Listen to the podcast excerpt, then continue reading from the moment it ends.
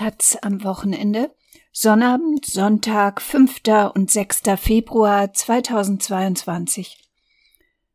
Grüße von links unten. In Portugal haben die Sozialisten gerade die absolute Mehrheit erlangt. Dort tobt kein Corona-Streit. Es scheint fast immer die Sonne.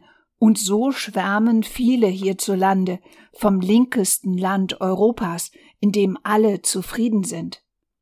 Ganz so paradiesisch ist es aber leider nicht, erzählt einer, der es wissen muss. Aus Porto, Hugo Ferror. Vor ein paar Tagen hat eine Redakteurin der Taz mich kontaktiert und mir gesagt, dass sie mich beneide. Wir kennen uns über Facebook. Ich fragte sie, warum? Sie begann zu schwärmen.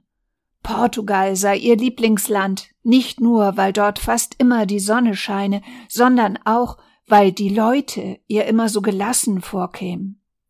Man hört nichts von rassistischer Gewalt bei euch, ihr streitet nicht über Corona, und nun habt ihr auch noch eine topmoderne sozialistische Regierung. Ihr lebt im linkesten Land Europas. Ein Traum, sagte sie, und bat mich, einmal aufzuschreiben, was das portugiesische Geheimnis sei. Ich weiß nicht, ob es solch ein Geheimnis gibt. Ich weiß nur, dass ich aus den gleichen Widersprüchen bestehe wie mein Land und dass ich dieses Land trotzdem oder gerade deshalb mag. Es ist wie mit einem Kunstwerk. Man kann es nur schwer erklären, besser man genießt es einfach.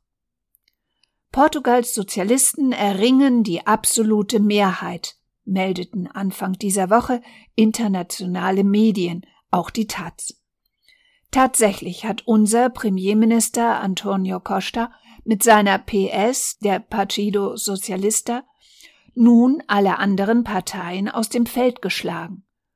Doch ich habe keineswegs das Gefühl, in einem sozialistischen Land zu leben denn bei der PS handelt es sich bloß um eine Variante dessen, was man in Deutschland Sozialdemokratie nennt. Während unsere Sozialdemokraten von der Partido Socialdemocrata PSD dem konservativ-liberalen Lager zuzurechnen sind. Die wirklich linken Linken, der Linksblock BE und die Kommunisten PCP haben im Herbst gegen Kostas Haushaltspläne gestimmt. Sie stritten etwa für höhere Löhne und Renten.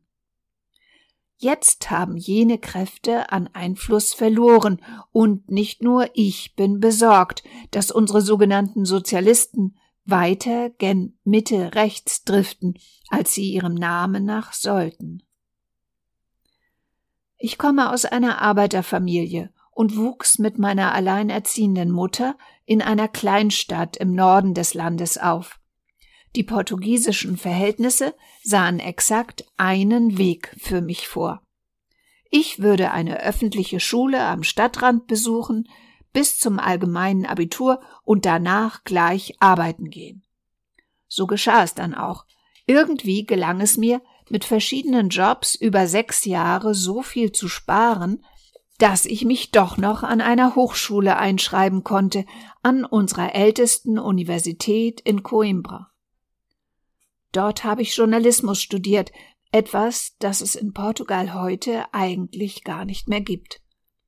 Es existieren noch Zeitungen, Magazine und Sender, aber wenn ich die mit internationalen Medien vergleiche, stelle ich fest, dass der Beruf, von dem ich immer geträumt habe, in meinem Land noch schneller gestorben ist als anderswo in Europa. Die Gehälter sind so dürftig, dass man kaum davon leben kann. Ich kenne eine Menge gut ausgebildeter Leute, wie mich, auch viele Lehrer, und die meisten von uns rutschen früher oder später in eine moderne Art von Elend. Ständige Existenzsorgen, dauernde Unsicherheit, trotz aller Anstrengung. Die Besten der Besten schaffen es, in anderen Branchen unterzukommen, von denen sie etwas angenehmer leben können. Vielleicht gehen sie dafür sogar in ein anderes Land. Die mittelmäßigen und weniger mutigen bleiben in den Redaktionen und Schulen hocken und krebsen dort frustriert herum. Es ist klar, wer dabei verliert. Die portugiesische Gesellschaft, vor allem die nachwachsenden Generationen. Ich arbeite inzwischen in der Presseabteilung eines Möbelherstellers. Ja, ich habe in meinem Büro buchstäblich eine ganze Fabrik unter meinen Füßen. Physisch betrachtet stehe ich also eine Stufe über den Arbeitern, aber moralisch und sozial bin ich auf demselben Level wie sie. Ich esse mit ihnen an denselben Tischen in der Kantine und treffe mich mit ihnen in den Pausen, verstehe mich als einer der ihren und habe großen Respekt vor ihnen. Mit ihren Händen erschaffen sie Sideboards und Schreibtische, die für 5000 Euro verkauft werden. Keiner von uns könnte sich solch ein Stück leisten. Am Ende des Monats habe ich netto knapp 1000 Euro in der Tasche. Ich möchte nicht, dass mein Gehalt steigt, ohne dass auch die niedrigsten Löhne steigen. Aber ich weiß, dass die Mehrheit nicht unbedingt so denkt. Ich weiß ganz genau, wo ich herkomme, aber nicht so genau, wo ich hingehe. Mit Anfang 40 sollte ich nun langsam mal anfangen, über Kinder nachzudenken. Aber was bedeutet es, Kinder zu haben, wenn man weiß, dass die Erziehung und Fürsorge, die man ihnen geben könnte, letztlich weniger zählen als der Stallgeruch, den sie brauchen, damit sich ihre beruflichen und persönlichen Wünsche erfüllen. Viele aus meiner und der jüngeren Generation haben ihr Leben bis auf weiteres auf Eis gelegt, wegen der Ungewissheit, was an Risiken und Belastungen noch so alles auf sie zukommen mag, vor allem auch wegen der massiv steigenden Wohnungspreise, insbesondere in den Städten. Manche suchen im Ausland nach besseren Lebensbedingungen. Mitteleuropa und Großbritannien sind heute die Hauptziele für IT-Leute, Ingenieure, Architekten, Krankenschwestern, Ärztinnen und Ärzte. Der portugiesische Gesundheitsdienst hat einen guten Ruf. Wir können uns auf ihn verlassen, weil die dort Beschäftigten auch unter schwersten Bedingungen wie jetzt in der Pandemie hervorragende Arbeit leisten. Manche sagen, die Privatisierung würde die Dinge verbessern. Der Markt werde dann alles regeln, aber ich glaube nicht, dass diejenigen, die in Kliniken arbeiten, sich das wünschen. Im Allgemeinen haben die Portugiesinnen und Portugiesen nämlich eine sehr starke Vorstellung vom Gemeinwohl. Sie schaffen es immer wieder, sich für kollektive Themen zu interessieren und, wenn es darauf ankommt, als Gemeinschaft zusammenzuhalten. Die Impfungen gegen Covid-19 sind ein sehr gutes Beispiel dafür. Obwohl es auch bei uns Skeptiker gibt, wurde ihre Zahl nie so groß, nie so laut oder gar gewalttätig wie in anderen europäischen Ländern. Die große Mehrheit hat die Wichtigkeit der Pandemie-Spielregeln schnell verstanden und akzeptiert. Das ist ein gutes Gefühl.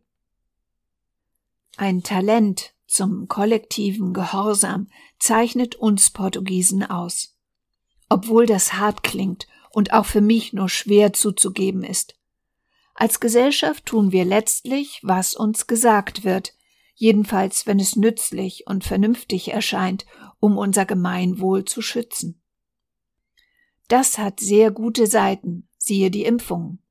Ähnlich lief es allerdings auch 2011 in der Eurokrise, als die Finanztroika Portugal eines der schärfsten Austeritätsprogramme aufzwang wenn es notwendig ist, um uns vor Drohungen aus dem Ausland zu schützen, fügen wir uns erstmal und akzeptieren auch knallharte Maßnahmen, so wie es unsere damalige konservativ-liberale PSD-Regierung wollte.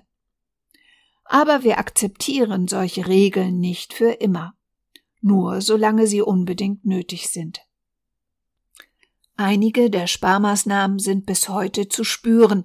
Es besteht eine unterschwellige Angst, dass die Austerität zurückkehrt.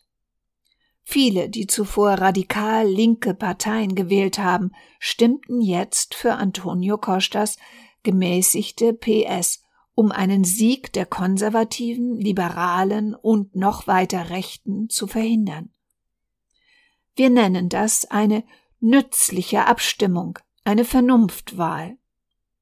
Andererseits ist unser Regierungschef tatsächlich ziemlich beliebt. Seine Regierung hat die Pandemiekrise gut gemeistert, auch mit sozialen Hilfsprogrammen, die auf Ideen von weiter links beruhen. Vor allem haben viele nun Angst vor den zwölf Abgeordneten, die für die Chega ins Parlament eingezogen sind. Chega bedeutet so viel wie Jetzt sind wir dran. Vom Ausland betrachtet mögen die wie gut organisierte Rechtsextreme wirken. Ich halte sie eher für eine Ansammlung von Dummköpfen. Sie schwelgen in Nostalgie für eine Zeit, über die sie oft nur wenig wissen. Unsere Nelkenrevolution gegen das Salazar-Regime liegt ein halbes Jahrhundert zurück. Sie sind frustriert von ihren Lebensbedingungen ohne nach den wirklichen Ursachen zu fragen und äußern sich rassistisch, ohne genau zu wissen, welche Gene in ihnen selbst stecken. Die portugiesische Gesellschaft ist ja, auch wegen ihrer kolonialen Vergangenheit, eine vielfarbige, wenn man das so sagen kann. Diejenigen, die jetzt plötzlich auf die Chega-Rechte anspringen, sind im Wesentlichen neidisch auf alles und jeden, vor allem auf diejenigen, die ein bisschen mehr wissen, die in unseren Schulen etwas besser aufgepasst haben. Jetzt, wo sie eine Partei haben, die ihnen mit ihren dumpfen Gefühlen eine Stimme zu geben scheint, machen sie eben dort ihr Kreuzchen. Auch das ist Demokratie. Aber es ist nicht Portugal. Viel gefährlicher ist eine ganz andere Kluft. Auch bei uns existiert eine Klasse, die meint, dass wir es mit der sozialen Gerechtigkeit nicht übertreiben sollten. Sie sind zuletzt wieder lauter geworden. Die gefährlichsten Extremisten tragen heute Sneakers und Designer-Sakkos und sind meist in Lissabon oder Porto anzutreffen. Portugiesen mit niedrigeren Gehältern werden nun machtvoll aus den Städten vertrieben, Sie können die exorbitanten Mieten nicht mehr bezahlen und kommen wegen ihrer instabilen Einkommen auch kaum noch an Baukredite, auch nicht auf dem Land. So schön es ist, wenn Leute aus der Ferne von Portugal schwärmen.